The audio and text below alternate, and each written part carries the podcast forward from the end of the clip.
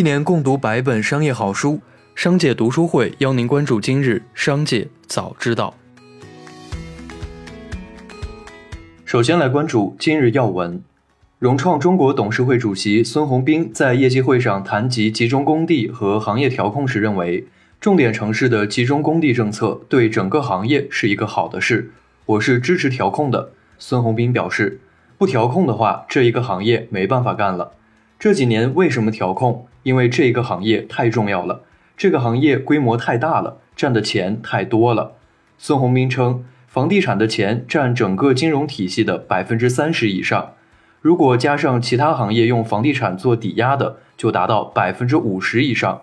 如果这个行业不调控，对金融系统的影响太大了。市场监管总局依法对互联网领域十起违法实施经营者集中案作出行政处罚决定。涉及银泰商业收购开源商业股权案、腾讯收购猿辅导股权案、百度收购小鱼集团股权案、宿迁韩邦投资管理有限公司收购江苏五星电器有限公司股权案等十起案件。上述十起案件均违反了反垄断法第二十一条，构成违法实施经营者集中。评估认为不具有排除、限制竞争的效果。下面来关注企业动态。证监会新闻发言人就康德新退市问题答记者问时表示，自二月二十八日康德新披露追溯调整后的年度报告以来，个别别有用心的人大量散布不实有害信息，恶意造谣诽谤，抹黑监管政策和稽查执法，攻击退市制度改革，甚至对监管部门的领导和工作人员进行人身攻击、诬告陷害。个别投资者在公司多次提示存在退市风险的情况下，仍在大量买入此股票，并带头滋事诽谤。对此，我会予以强烈谴责，将坚决依法依规推进康德新退市，并依法追究有关人员法律责任。三月十二日，腾讯宣布向日本乐天投资，寻求在数字娱乐和电商的战略合作。乐天在公告中称。腾讯拥有领先的通讯和社交平台，如微信和 QQ。加强和腾讯的合作，有助于提高乐天的竞争力。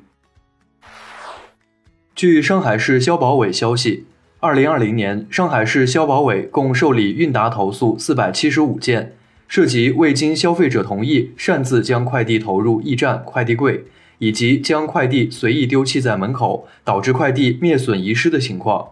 根据快递暂行条例。快递公司收取快递费，有义务将包裹送到指定收件人手中，否则属于违约行为。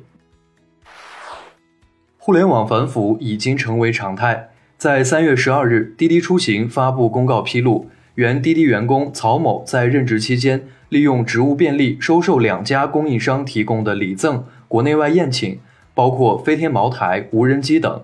其违规向供应商提供所谓的帮助，给公司带来损失。滴滴决定解除与曹某的劳动合同，永不录用。与此同时，滴滴将向两家追偿供应商追偿损失，后者需共计赔付违约金五百多万元。据外媒报道，苹果起诉前材料高级主管及产品设计架构师西蒙·兰卡斯特。指控其将商业秘密和未发布的苹果产品的详细信息出售给媒体。苹果称，西蒙在2018年开始与媒体联系。2019年10月，他告诉媒体将离职，并在离职前一天从苹果服务器里下载了大量苹果机密文件，泄露了苹果未发布产品的信息。3月12日，上交所已向丽人丽妆就相关媒体报道事项发出监管工作函。此前，丽人丽妆董事长黄涛的妻子翁淑华在微博公开喊话，希望丈夫回归家庭，引起了网上的热烈讨论。对于此事，董秘办此前已表示，这属于董事长私事，公司不便干预。下面一起来关注 IPO 资讯。从接近哈罗出行知情人士处获悉，哈罗出行将于今年二季度初赴美上市，募资额在二十亿美金左右。上述知情人士还表示，去年哈罗出行累计完成了两轮融资，其中宁德时代战略入股。三月十二日，据上交所官网，上交所受理了旷视科技科创板 IPO 申请。旷视科技的上市之路颇为曲折。二零一九年八月，旷视科技就已经向香港交易所递交上市申请，估值四十亿美元。同年十月，美国将旷视科技列入实体清单，后者上市进程受阻。下面来关注产业发展动态。央视接免费领鸡蛋骗局，骗子用免费发鸡蛋吸引中老年人，得到老人联系方式。拉进微信群，在群里不断宣传产品。一款所谓太赫兹能量鞋，号称能缓解高血压、改善糖尿病、美容减肥，售价一千三百八十八元，还会每月返钱吸引老人再拉人购买。其实这鞋售价仅六十元，有老人听信鞋能治病，停止服药。万德数据显示，今年以来共有二十六只债券发生违约。合计债券余额为二百七十点四四亿元，与去年同期四十八只债券违约、违约余额六百一十二点三四亿对比，今年债券整体违约数量和规模都有较大幅度下降，且同比下降都在百分之四十五以上。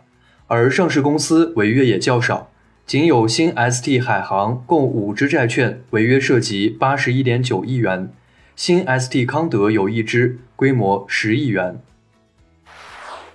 最后，我们来关注国际方面。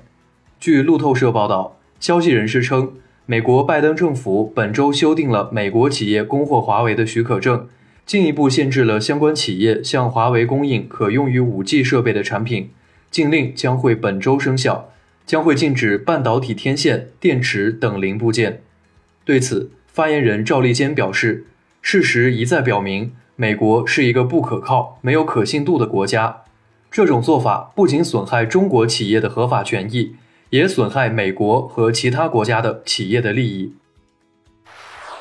三月十一日，韩国最大电商公司 c o p a n 在纽约证券交易所挂牌上市，当天股价暴涨四成，其中公司市值一度突破了千亿美元大关，成为在 Uber 之后美国股市最大规模的 IPO。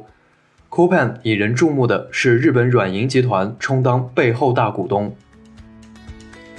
以上就是今天的商界早知道节目，最后还是要提醒您关注商界读书会，精选百本商业好书，一起养成一个长久读书习惯。加入商界读书会，和我们一起用听的方式见证自己的成长。微信关注“商界食堂”公众号，回复“读书会”就可以了解加入。期待与您相见。